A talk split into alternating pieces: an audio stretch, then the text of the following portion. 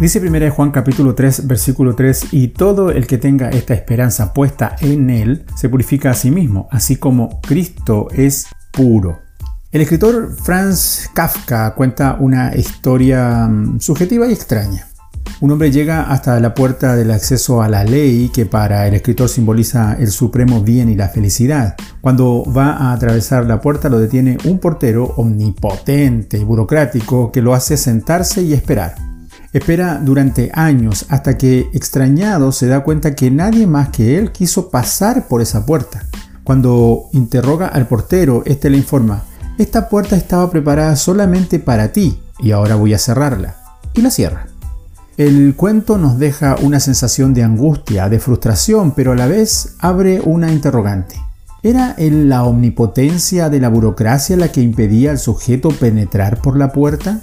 Erich Fromm dice que eso no es lo que impedía entrar, que el impedimento era la confusión que el sujeto tenía entre esperar y tener esperanza.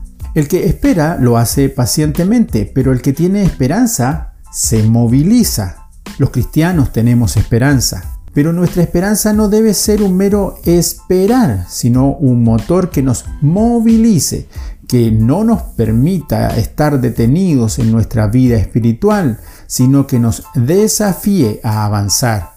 Si nuestra esperanza es verdadera, nos alejamos del mal y nos acercamos cada día al Señor para que nos purifique. Esa esperanza viva nos impulsará a buscar a otros para compartir el mensaje trascendente de Cristo y nos estimulará a servirles cada día mejor. Estos tiempos críticos que estamos atravesando son desesperanzadores, pero como cristianos tenemos que ser los heraldos o mensajeros de esta esperanza. La invitación es entonces, en cada paso que damos de nuestra vida espiritual, mostremos la fuerza de la esperanza. Bendiciones.